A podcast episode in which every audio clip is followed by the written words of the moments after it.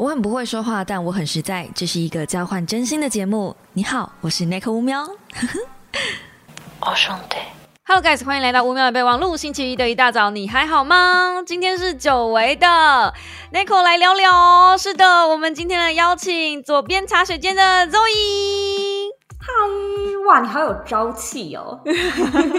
因为我的节目是星期一的一大早，这个时候大家都像僵尸一样，所以总是要喊的。对对对，要要稍微大声一点，让大家嗨起来，嗨起来，起来嗨起来嗨呀！好啦，那就是可能有些人不认识周宇，所以我们先让周宇来个自我介绍吧。嗨，各位乌喵的听众，大家好，我是周怡。那我自己呢是左边茶水间这个 podcast 节目的主持人。我平常呢是在讲有关远距工作、品牌经营还有设计思考相关的主题。那我现在人住在美国，跟我的另外一半住在密西根，所以偶尔也会分享一些美国的生活、美国的日常。自己全职做这个自媒体啊，已经现在是第五年了，所以算是做了蛮久的时间。那我过去呢是一位设计师，就是有在做视觉、做网页、做产品，就是辗转的才现在进到了一个不一样的领域，就是也写书，然后就像刚才说到的经营 podcast，也有自己的线上课程，嗯。哦，你的你的生活历程跟我好像啊，除了后面出国的那一段，就是在他前面当社畜的日子好像都差不多。是，其实就以前在呃，我刚开始做 podcast 的时候，我早就已经有看过你的影片跟你的文章了耶。哦，真的吗？对对对，因为那时候其实还没有多少人在分享 podcast 的相关的影片或者是一些素材。对啊，然后想找类似的资料，大概就只能找到你的。我就觉得你走的好前面哦。就只是比较早开始而已，我觉得我真的算是蛮幸运的，就是因为住在美国，我觉得很多资讯都是可以说是第一手。那嗯，我的观察是，很多在这边流行的东西，过去啊，其实这个这个趋势也可以跟大家分享一下，就是过去我会觉得在美国流行的东西，大概五年后都会在台湾兴起。那现在呢，我感觉这个趋势越来越快，现在在美国流行的可能两三年，台湾就会。呃，两三年之后，台湾就会开始流行起来，所以我等于那个时候开始做 podcast，也有一点点心里是觉得我蛮感觉这个产业会在台湾兴起的，那就来试试看。哦，这个眼光投资的很到位，真的算是有做对，入场的时机点很对。哦，可是我我越来越觉得，就是台湾现在流行的东西有，嗯，这流行蛮快的，可是也下去的很快，你不觉得吗？那我觉得一直都是，我觉得一直都是，但我觉得这个可能也跟从古至今的一个趋势是不变动的。就我觉得蛮多东西物极必反嘛。其实我待过时尚产业，我也觉得像迷你裙，其实流行一阵子就会变成长裙，然后嗯，可能 紧身裤过了一阵子，下一个时代会流行就是宽松的裤子，就蛮多东西会这样子变来变去，然后。蛮有趣的，我觉得自媒体这个生态很多时候也是，就是大家啊过了一段时间会觉得哦都要看好多影片，好累哦，那不然用听的开始来就是做 podcast 来听听看。但我觉得这个东西可能又过了一阵子又会又会改变，就大家会觉得好像都是只有声音哎，那可能未来又会就是影片的趋势又会再回来哦，不会，我觉得再来会是短影片，大家的时间只会变得越来越破碎。也是也是，但也是影音啊，对，就是又是回到影音，但是不会再回去过去的那种大长片了。啊，我是很希望，就是这个短影音的世代流行一阵子之后，大家又会回归纯粹，就是又会回归说文字。就我觉得这个来期待一下，感觉好机会啊！真的吗？那你真的对未来很乐观呢？这方面我超悲观的。真的吗？对我的确是一个蛮乐观的。哦，因为我自己在做说书啊，我越来越觉得说，大家期待的说书人比较像是你赶快把内容跟我讲就好了，我不要看一眼，这样子就可以少省掉去看书的时间。对我越来越觉得说，大家比较期待的不是说书人，比较像是转译者这样子的身份。嗯嗯。对啊，希望这个东西会改变哦。我也好希望，要不然啊，笨蛋只会越来越多。真的。好啦，那因为想要让大家快速的了解一下肉姨这样子的人呢，所以我设计了一个残酷二选一的小游戏。那接下来呢，就是我会告诉你选项，那麻烦你就是三秒内要告诉我你选择哪一边。应该不需要说为什么吧？有需要说吗？等一下，我们可以再来聊为什么。我们先把那个题目答完，对对？好，来好，来第一题：YouTube vs Podcast，Podcast 不能说 vs 不能听，不能说，太久了。无尽的爱 vs 无限多的钱，无尽的爱。OK，好好好，只剩下一个，对，要要这个要压迫，只剩下最后一个月的寿命，但是可以玩到爽。VS 安稳活到老，但要一直工作。三，只剩下一个月。二，哦，你要玩到爽是不是？OK，好，单打独斗 VS 招募队友。三，二，单打独斗。哦，哎，好意外哦，我以为你会选择招募队友哎。啊，我考虑很久哎，就我觉得这个我完完全全是中间，就是难以二选一。刚刚才快速脱口了，可能就是一个百分之五十五 percent，一个百分之呃，你知道四十五，就是没有差距很大啊。可是就是要有一点这样子的那种时间压力、倒数压力，你才会知道自己哦，我要的是哪一个这样。但也有可能有这样子的压力，所以大部分的人都会选择第一个，就是心理心理测验盲点。对对对，哎。哎，那我是不是哦？我除了 podcast 之外，你除了 podcast 以外，你全部都是第一个。嗯嗯，很有趣。我觉得最后一个比较难回答了，那其他的感觉都还蛮还蛮真实的，就的确是我会选的答案。真的哦，所以你宁愿选择 podcast 大于 YouTuber 的原因是什么？因为 YouTube 其实它的转换其实比 podcast 还来的更直觉，大家可以在上面下广告啊，或者是你可以在上面接商案啊。嗯，就嗯，我觉得我回答这一题刚才的那个思绪呢，完完全全没有一个商业的考量，完全是以我个人的喜好，就是我私底下是一个听 podcast 多于看 YouTube 的人，就是我不会一直，我觉得我 我好像有一种那种视觉很快会疲劳的的现象。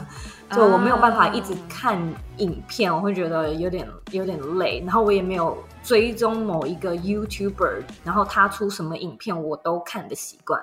我是一个很挑主题的，就我今天会去看你的某一支，然后其他人的某一支，完全是看主题。可是 Podcast 是那种我我会追一个人，然后他出什么节目，我会一集一集的听的那种，然后使用的频率我远远大过于 YouTube。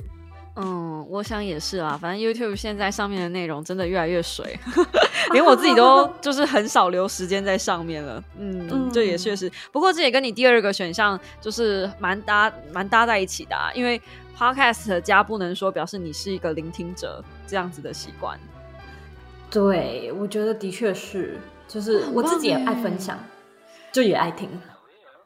嗯，可是如果因为不能说跟不能听，其实这个选项是呃分享者跟倾听者的这样子一个一个倾向啊，一个分享，所以我才会这样子设计。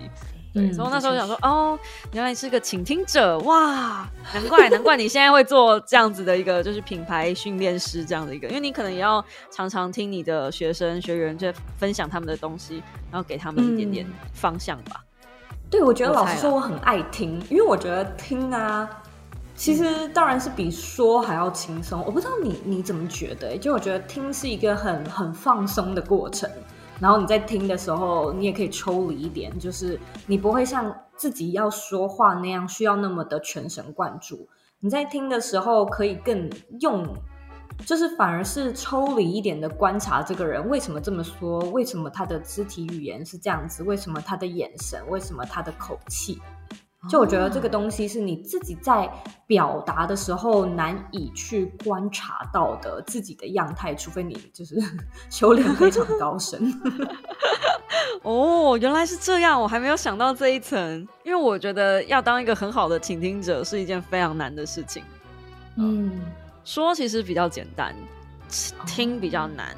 对，所以我我自己在做这个心理测验的时候，我是比较偏向不能听。可是我一定要说，因为我觉得听不到别人的话就算了。我觉得我也很爱说，就是我也很爱讲、爱分享，但啊，就是我一直以来都觉得我是一个超级无敌，就是中间值取向的人，就是我这个也喜欢，我那个也不错，好像没有一种 绝对，好像没有那么分明的厌恶或者是喜好，当然还是会有，可是它真的是。比例问题，有时候就是那种四十六十 percent 的差距而已。哦，原来是这样。嗯嗯，那为什么无止境的爱跟无限多的钱，你会选择无止境的爱呢？我觉得我体会过什么叫做无止境的爱。哦。好羡慕啊！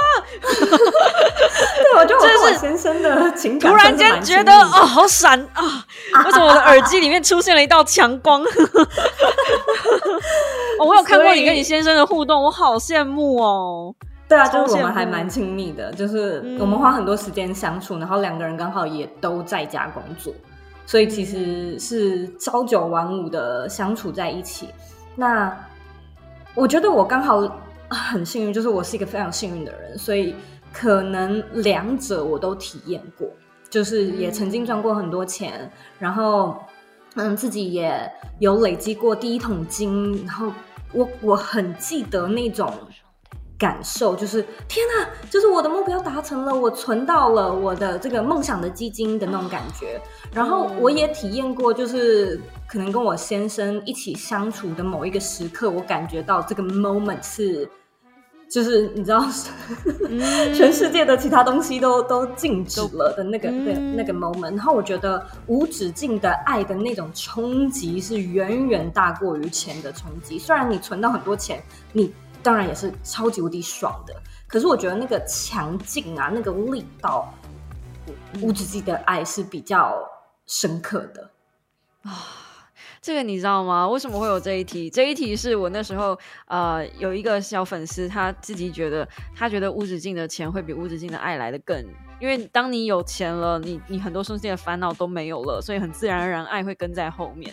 然后那时候就觉得说，这样好可怕呀！因为你后面跟来的那些爱都不知道是爱你的人还是爱你的钱。真的，我也觉得有的时候就是呃，你你用心生活，然后如果说这个无止境的爱也不一定要是爱情的爱，家人的爱啊，对对对对，甚至是你对你宠物，就是你会有某一个时刻就会觉得哇，就是。我我们可能就是所有的东西就一起凝聚在这一刻的那种感觉，我觉得它是很很很珍贵的。就是如果你体会过的话，我相信你应该会选无止境的爱。我也会觉得无止境的爱会比无无限多的钱来的好一些。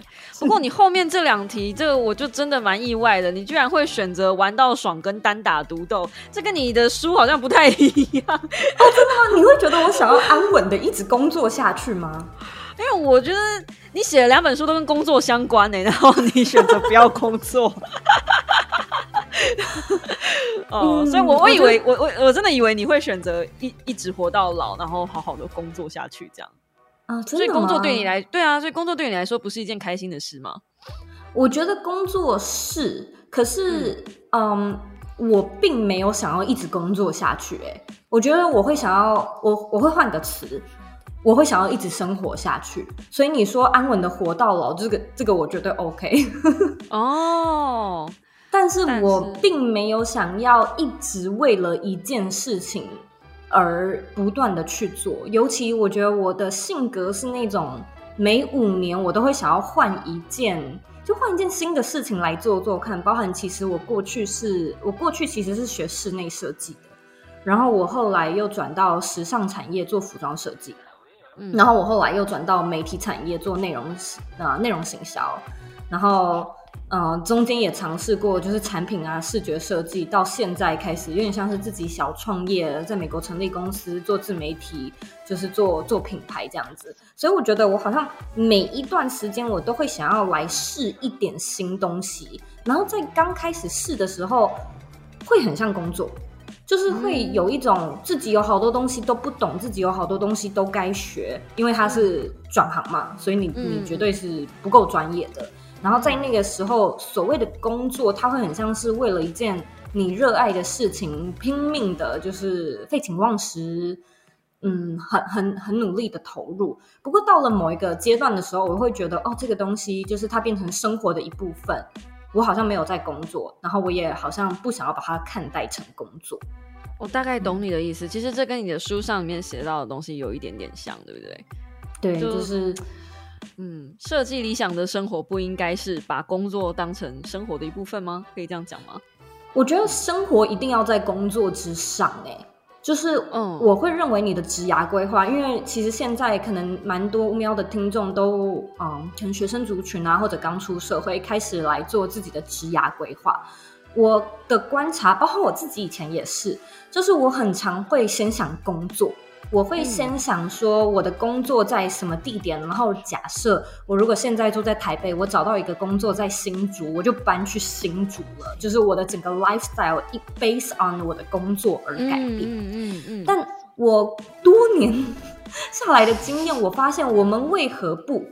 嗯，当然很多人可能会说哦，因为受到现实的考量。可是我觉得这个完完全全是可以可以先尝试，那当然也可能失败。可是我们为何不试着先去想你想要过的生活？例如说。我想要从台北搬到花莲，我想要住在宜兰，我想要住在花莲，然后我就是先到了那边，我再开始找有什么样的工作，可能是远端的，可能是在民宿里面打工也都可以，但这个完全就是你的工作 based on 你想要的 lifestyle。所以对我来说，我会认为你的人生规划绝对要在你的职涯规划之上。那当然，这个很可能是就是你有一定程度的 privilege，你才可以 这样讲，就是这么狂妄的说哦，就是要这样的设计。可是我觉得我的确是试了，然后我的确也觉得，哇，这样真的好太多了。嗯，因为我觉得你的生活生活的形态。应该不是说你的啦，应该说大部分的自媒体在教这种个人成长的时候，我去看他们的过去的经历，其实我都会觉得这些人的过去经历，包含你的也是，我也认为就是很幸运，就好像一路都顺风顺水啊，没有什么太大的问题啊。所以当当你选择说哦，你要玩到爽的时候，心里面想，我我第一个想法是，哎，怎么会是这个选项？因为我已经觉得你的生活过得还蛮好的，就如果可以维持现在的生活生活样态继续下去，我觉得也。在我，因为我外人，我不知道你的生活有什么呃困难，或是每个人的生活可能都会有一些不知道自己比较不开心的事。可是，在外人看来，或是可能在你的学员看来，都没有人问过你说，哎，你的生活好像没什么太大问题啊？那你怎么会知道我的问题？我就是觉得这些东西很很辛苦啊，我也不像你过得这么幸运。这样，你说没有没有遇过有人这样问你吗？会呃，很多时候 很长，对，这一定会有酸民这样问。是，但但我会觉得有还有另外一个点是，当然我完完全全没有接受过。可是我觉得，如果说今天就是我对死亡的看法，也也跟这一题有关嘛。就是我会觉得，如果今天真的是有什么意外，然后甚至那个意外还很好心的让你知道你还有一点时间。就是你还有一个月，而不是就是就是这样子，就就这样就没了，那就不用说嘛。而是你有一个预备，我觉得在那段时间是可以很很畅快，而且就是很痛快的去做任何你平常没有办法做的事情。可是也不是说，就我觉得很多人可能也会觉得啊。那你现在生活也很好啊，就是你有什么想要做的事情，你现在也可以去做啊。我觉得的确是这样，没有错。那我也觉得我过去的确很多时候是非常幸运的。老实说，这一点在以前来说，我甚至会有点担心。我觉得这搞不好是某一种心理状态，就是我会觉得，你知道，我们很常被灌输那种，嗯。就是你过去啊，就是受了什么挫折，然后你从挫折中站起，然后你现在成功，你的成功故事才比较有看头。然后对我而言，我觉得我过去就是非常的，嗯，平平的，顺顺的。就是一切并没有什么大风大浪哇！曾经经历过破产，然后又再怎么样，然后有的时候要讲自己的故事，讲完之后又会觉得要不要加油添醋一下，就是讲 的比较凄惨一点，就是后面的成功故事才会比较比较动听。可是这确实就是我很很真实的故事，就是真的过去没有什么太大的，嗯，就一切都很风平浪静。可是如果说真的要选的话，我会觉得。如果还有一个月能够很刺激的过完我接下来的生活，不一定比就是安安稳稳的工作到老还差。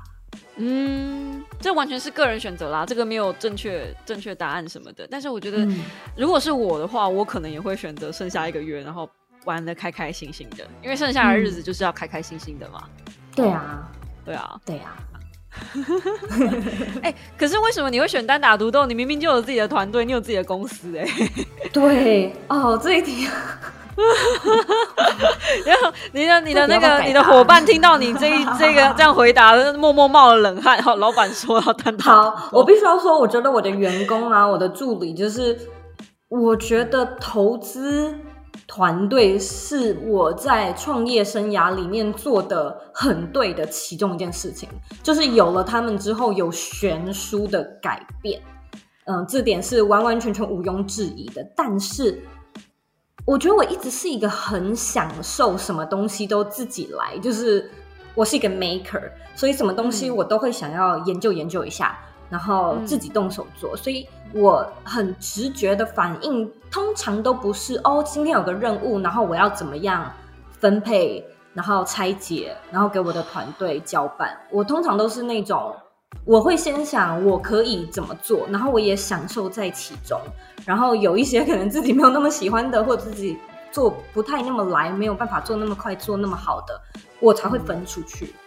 所以。这会是我 回答单打独斗的原因，但是我真的觉得团队还是蛮好的啦。哦，这一点我真的好需要跟你学。但是我跟你很像，我就是什么东西都想要抓着自己来。就算我现在有剪辑师，我还是会把影片剪到一定的程度之后，我才会交出去。就是我要确定这边的特效出来会是什么样子。然后我觉得我是控作狂哎，已经已经已经不是。已经不是 maker 这么简单的一个词，可以就是我想要控制所有的东西都在我预定期望的范围内呈现我想要的效果，然后我找的人就变成跟我一起工作的人，我知道会很痛苦，因为他们没有什么太多可以展露拳脚的地方。那也是因为这样，我到现在一直不敢成立自己的团队。所以你觉得创作者到一定的程度一定要有自己的团队吗？我觉得如果说你有的话，你可以感觉到巨大的改变。但我完完全全可以理解你的这个观点，因为在第一年的时候，我也是什么事情都自己来。然后我觉得这是一个设计师的执傲，就是艺术家的执傲，就是你会觉得说，很多时候你会你会想要自己来，然后你也喜欢自己来，你甚至会觉得我花时间跟你讲要怎么做，我自己都做完了 的那种感觉，就是这样。但真的会到某一个点，就是真的你会到你的业务量啊，或者是就是你的整个工作量会到某一个点，你会开始觉得说 OK 不行了。然后在那个点的时候呢，你就会感受到团队的。就是团队的魔力 哦，我觉得你大部分的时候，就是你在跟我联系的时候，你找不到我，就很大一部分原因都是因为我还在忙。就那时候我就好羡慕，不只是你而已。其实很多时候别人在找我，或者窗口在找我，然后发发现找不到我，大部分都是因为我可能在忙，或是我累了还在休息，因为。光是联系窗口这件事情的业务量，其实就占掉不少不少人的时间。大家如果有在上班写 email，大家你应该会感受那个写 email 可以占掉你一生中 多少的时间。真的，真的。哦，我现在把这个写 email 的任务交给我老公之后，我就觉得我海阔天空了一点点。对我，像我自己团队里面，就是呃，你也认识，就是 Claire，他也是专门在做业务接洽，就这是一个职位啊。这是一个需要割出来专门去做的事情，不然你一天就这样子没了啊，好可怕啊！可是我是真的是光刚开始在成立自己的品牌的时候，根本没有想过会有一天会这件事情占掉你这么多的时间。至少对你完完全全没有预料到。然后我觉得就是做品牌做到后面，尤其你如果是 park 呃 parkes 也好啊，可是影片也好，就是可能会有那种内容产制啊，甚至要写写脚本的时候，就是我自己曾经也想过说，这种这件事情要不要外包出去？毕竟写脚本，老实说也超花时间的。然后呃，像像我的朋友耀还有好业，他们也曾经都跟我分享过说，就是他们都外包过。然后也过了一阵子，都觉得失去了那种就是在工作里面享受的热情，就是可能真的外包了，你才会发现，其实我这件事情是很喜欢自己来做的，然后这是我工作的成就感来源。那可能到后面你就会发现很多事情也不是说单打独斗，但是你会想要自己做，嗯。然后不想做的就 请团队帮忙。哎，真的哎，真的哎，就是开始有我开始有剪辑师之后，我觉得我的日子有过得比较顺遂一点点。哦，不过脚本这件事情真的是也没有办法交出去。我觉得不知道啊，写作是一个可以看出一个人的灵魂的一件事，所以这件事这个东西是不是出自于我的手，别人可能我我不知道，我至少我自己看得出来，然后我就会心虚，我会觉得说，如果一个人从脚本开始就不是自己的，那那支影片基本上也不是他的。我觉得我认识一个 KOL，他是从脚本，然后拍摄、剪辑都不是他自己做，他基本上他就是录影的人，对对对，录影的人，嗯，演员。然后我就我看他的频道的时候，我就觉得哇，这样 不要得罪人嘛，不要得罪人。那个后面的心声，我觉得就留给大家细细品味就好了。你们应该可以知道我要讲什么。哇，好棒哦！对呀，好多订阅，好赞哦！好啦，那因为刚刚有讲嘛，Zoe 其实她有分享她在美国的生活。那其实我最想、最想问的就是，你婚姻跟工作怎么兼顾啊？因为你跟你老公住在一起，哎，哦，对啊，就因为我我老公只要回家，我现在很感激的就是我老公他不跟我一起住。因为我我们刚结婚的时候，呃，本来我是对于这件事情，我觉得很很烦躁，就是啊，都结婚了，怎么没有住在一起呢？应该要就是要新婚，本来就应该住在一起。那个老公一天回家两一个礼拜回家两天，什么意思？这样是。然后后来我发现他一回家，我没有办法工作，因为我会照顾他的需求，看着他要不要喝水，然后要不要帮他煮饭。然后他可能我在那边，或者我在写脚本的时候，他就突然跑进来问我说：“哎，老婆，什么什么东西放哪里？家里没有水了，是不是要洗衣服啥的？就是很容易被干扰。”对，然后我就很感激他，现在一个礼拜只回家两天。我还跟他讲说：“如果你都不想回来的话，也可以哦。” 然后他就会很生气说：“不行，我要回来。” 很可爱，算是我觉得搞不好你算是一个新兴的，就是呃未来女性的一个指标，真的吗？会不会不会想跟我一样吧？那我妈都问我说：“你们这样结婚到底干什么啦？” 我说：“我也不知道，我就拿石头砸自己的脚。”还好我老公不会听 podcast，还好啊，真的，哎，他不会听我 podcast，还好。怎么兼顾哦？嗯。我觉得我还是跟你一样，我会有那种，就是我老公突然进就是房间，然后然后就跟我说话的时候，嗯嗯，所以就是会有一些干扰。可是我觉得我们在最一开始的时候有蛮好的设定，因为我从我跟我老公是在呃纽约认识的，那那个时候我是在纽约实习，然后他是在纽约上学跟工作。然后我们大概谈了一阵子的恋爱之后，因为我的签证结束了，所以我就回台湾。然后我们就整整啊远距离恋爱了快要两年的时间。那在这两年里面呢，就是我们的见也其实也不少，可是我们就开始养成了一个习惯，是我很多时候在跟他见面的时候，我还需要工作。就我可能飞去找他，他飞来找我，然后我也没有办法有那么多的假期，所以很多事情我是带着我的笔电，就是一边一边跟他约会，跟他的家人出去，然后一边工作的。所以我觉得他从一开始就很习惯我这种需要。把注意力都放在，就是很多的注意力放在工作这件事情上面。然后我们后来开始同居啊、结婚什么的，我也都在家工作。就是我我跟他在一起的这这段时间里面，我们都是在我都在家工作。所以我觉得他从很早开始就有被我训练起那种，就是这是我的空间，不可以进来。要进来，要敲门，或什么时间点？就像今天早上，我说我大概八点要开始录音，不要发出声音，直到十点多都不能发出声音，十点半。然后我就说这样子可不可以？然后他说好。所以我们会有一些条件，会有一些 会先试呃设定好一些规则，就是事先跟他讲，事先跟他告知。可是我觉得我跟他的感情是很很黏腻的，就是我们很多时间是黏在一起的。那我会认为好像是因为这样，就是说好像是因为我我如果没有在工作，我基本上就是跟他在一起，然后我们也可能会跟朋友一起出去啊什么什么的，所以他不会觉得被冷落到。就是我不会因为全都是工作而没有顾好他，所以他好像可以去平衡这方面之间的。嗯，我我的工作习惯，我的工作，我的生活，然后他也可以配合。那他要工作的时候，就是我也尽量配合。所以其实现在我们做到蛮蛮好的一个平衡。但是在以前呢，像是我们刚一起住的时候，我们住在洛杉矶，嗯，我们在那边住了三年的时间。然后那个时候的空间呢，就大概像你现在这个画面上看到的，就讲我们是一个套房，然后没有厨房。就是只有一个小小的淋浴的卫浴，没有厨房，就是没有任何的隔间，就是一个 studio。所以我就 我的桌子就在他的桌子旁边，然后我们想了很多很多的办法，例如说在中间放一个就是那种。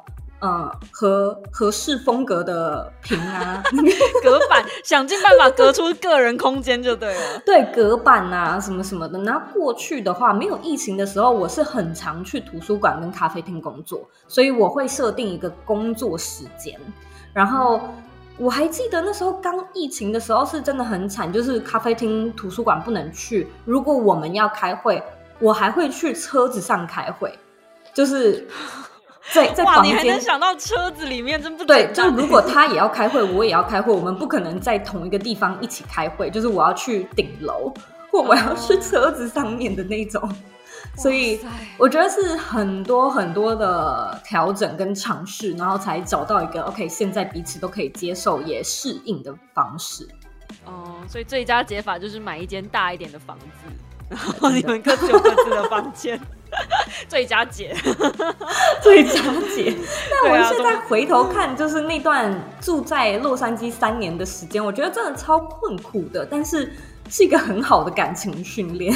就是说，在那样的一个环境之下，都还不太吵架，然后反而感情更深，好像真的可以度过其他的难关了。好羡慕啊！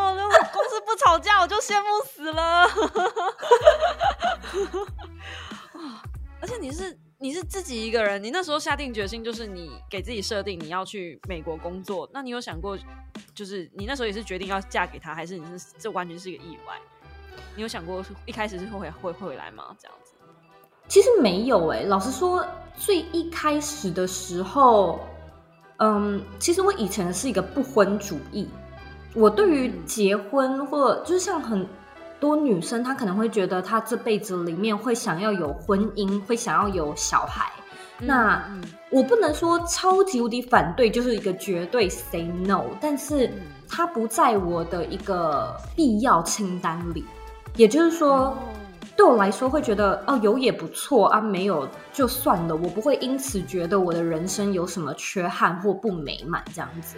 天呐！所以你是在一个意外之下捡到一个超级棒的老公，真的是很意外。我现在去美国还来得及吗？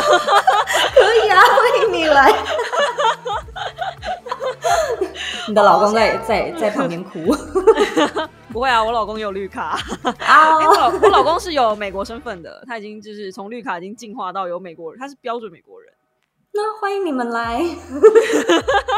没有，我我觉得就是，哎，怎么讲呢？我其实有在你的 IG 上面看到你的生活这样的样子，就好像你很早很早就起床，而且你过得超级规律。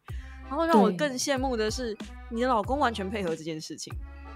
就是我我已经试图要驯化我老公，跟着我一起过规律生活了。可是他没有办法，他他就是宣誓自己要几点起床，跟他实际要起床的时间完全都是两件事。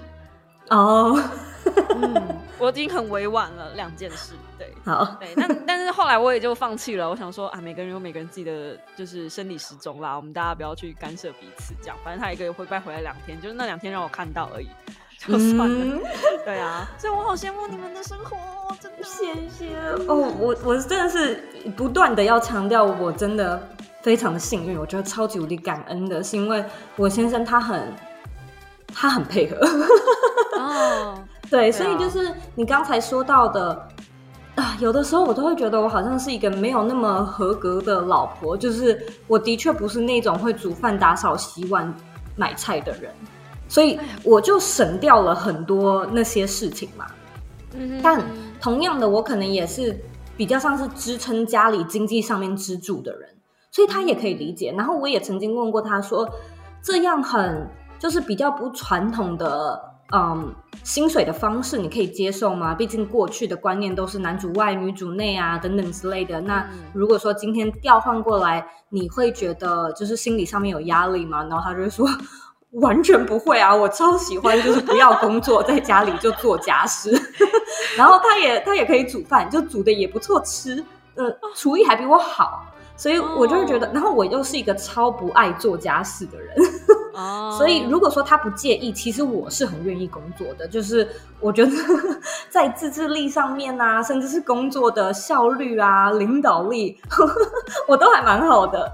然后他可能就是那种比较重生活，所以他爱打扫，然后也会爱爱做菜，我就很好的一个配合。哇，我们我们现在很像了，因为我们我现在也是家里的经济支柱，所以我老公现在也是在帮我忙。那唯一的不太一样是因为我婆婆比较传统，我婆婆是一个非常传统女性，她还是认为呃女生就是要打扫家里呀，要做饭啊，所以目前家里的饭还是我做。我就跟我老公讲说，如果你能接受，就是比喷好一点点的，大概不会食物中毒这样子的料理的话，我就做没有关系。这样，所以我们就约好约法三章，就是。婆婆有在看的时候，就是我做。婆婆有在看，不然我煮的料理跟我老公比，那是完全不能比的哦。我老公也是大厨等级的，哇，好厉害哦！有，我觉得他就爱吃啊，很爱吃，所以爱吃的人通常都爱做。哎，嗯，就我我就好奇一下哦，因为这两本书，呃，那时候你你出的这两本书，算是一本是去年出的嘛，远距工作。二零二一，其实两本接很两本很近，很近，所以这两本书的写作时间花你很久的时间吗？嗯，一个大概其实差不多，两个都差不多八个月。哦，都差不多八个月哦。我原本以为是在那个小套房里面你把这个书写出来的，还好不是。我想说，在一个这么拥挤的环境底下写书，应该很崩溃。哇，超崩溃了！我觉得那个时候啊，其实。老实说，我对于住在小套房的这件事情，当然是很觉得说好不方便。可是住了三年多，我也习惯了。要不是疫情的话，我猜我们可能会继续住下去。嗯，因为超便宜的，然后那个时候就是基本的那种固定开销啊，是降很低很低的那种，就等于说我们存很多很多钱。等下等下，但是你们的生活品质也降了很低很低很低啊。对，可是你知道，有的时候就是你你第头两个月，你会觉得天啊，这太痛苦了吧？我们就是看到彼此就讨厌，然后开始有很多吵架。可是过了之后，你知道很多事情你都习惯了，然后再加上其实过去我在 L A 有蛮多的社交啦，所以我也有自己的朋友啊，然后也会我我会有一些喜欢去的咖啡厅，所以等于说我有等于说外面的一个工作场域，那我就不用在家。里那么长的时间，回家就是睡觉啊，或者是相处就好了。那原本会觉得这样的 lifestyle 会一直继续下去，可是那时候其实真的就是遇到疫情，然后洛杉矶变得没有那么的安全，然后所有的就是我们在城市里面的娱乐活动啊、看电影啊这些，去咖啡厅什么都没了。那好像，然后我们会在洛杉矶，是因为我先生的工作在那边，然后他也因为疫情的关系，就是呃失业，所以。对，所以那时候影响很大，然后也变成我们失去了一个必须要住在这个地点的理由。你懂吗？就是虽然很便宜啊，可是就真的也没有工作了，也 要那那要不要换个地方这样子？所以其实我们在二零二零的大概三四月，真的就是疫情，因为疫情我们才搬家，然后搬到一个算是说蛮好的那个山上的小木屋。那个时候也幸运，就是因为小木屋是那种非常漂亮的那种度假的，就是给人家那种 second vacation home，然后平常是在 Airbnb，就因为疫情就没有人去 Airbnb 嘛，又没有人要旅游，所以他们就好像网络上就有看到说紧急降价，然后希望赶快找到那种长租的租客，然后我们才那当然就租啊，就是当然就搬过去，然后刚好也是在那段时间写书的。啊，也太好了吧！你们真的是哦，你的人生哦，好像开了挂一样。但，我觉得但我觉得山上小木屋写书哎，那我要先跟我老公讲说，哎，你要我写书的话，我要先去住山上的小木屋。对，就是闭关写书。哎，闭关这件事情应该在写书上还蛮有蛮重要的吧？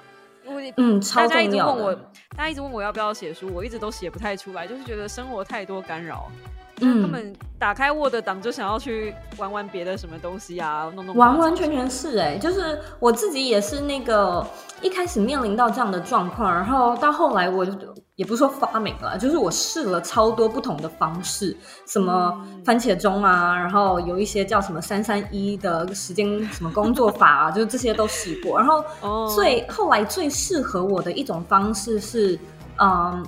九十分钟法就是早上起床的第一个第一个小时吧，就第一件事情，然后或者是第一个六十分钟或九十分钟，你就先做一件，就只能做一件最重要的事情。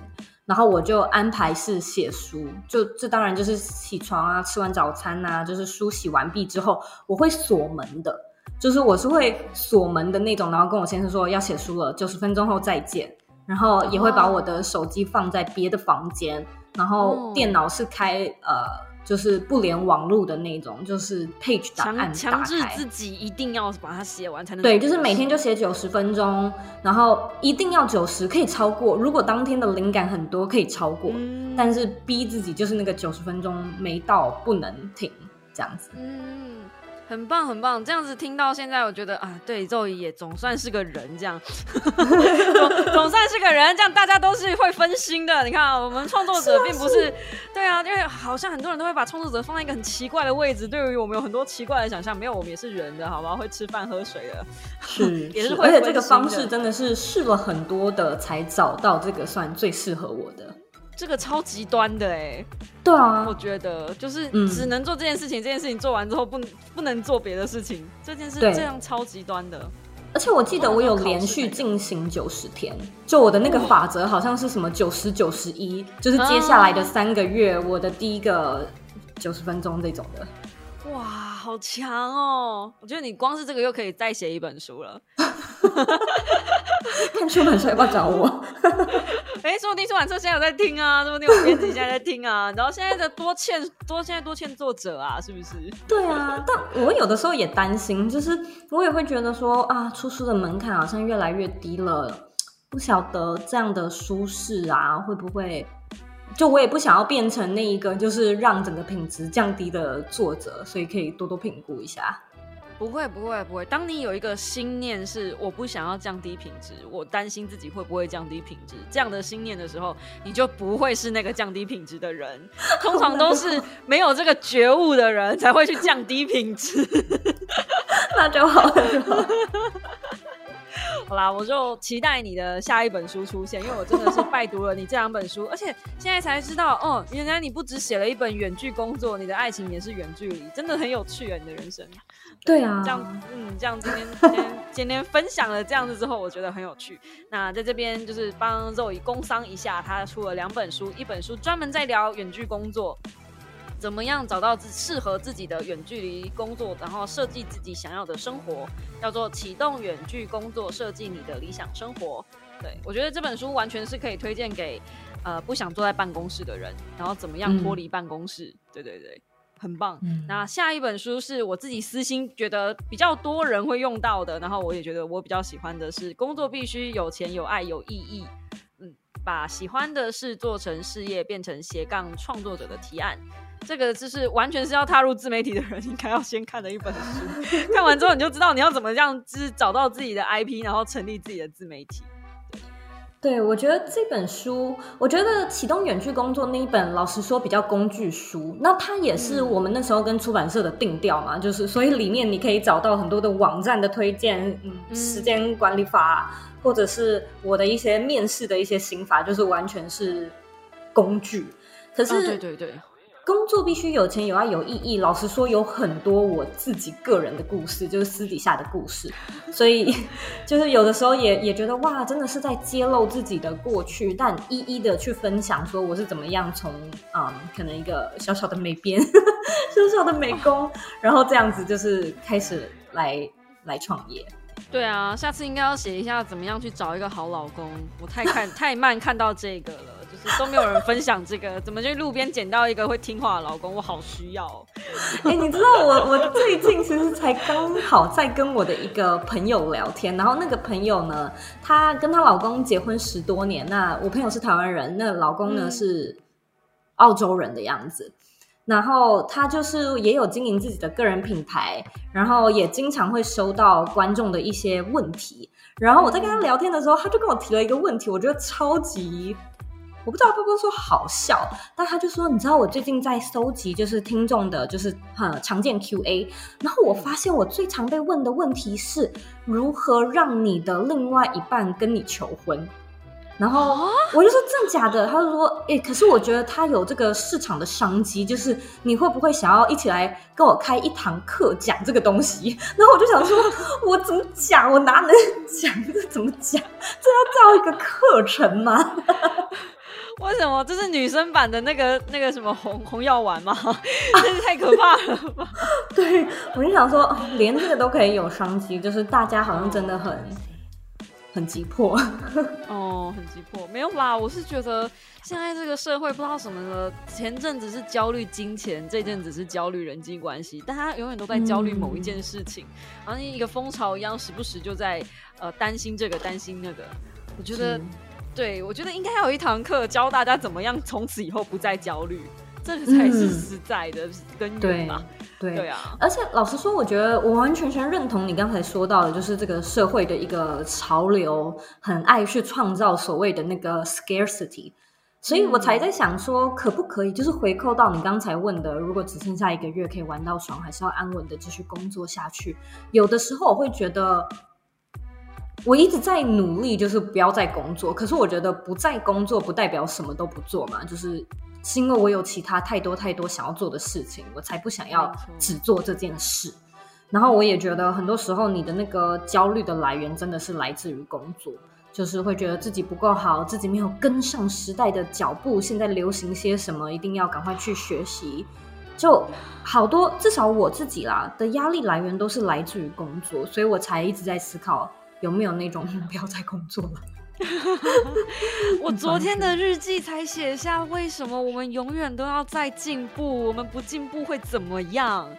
我真的觉得我已经好厌倦看到一大堆那种自我成长类型的书籍了。到底对，可是可是就有一种。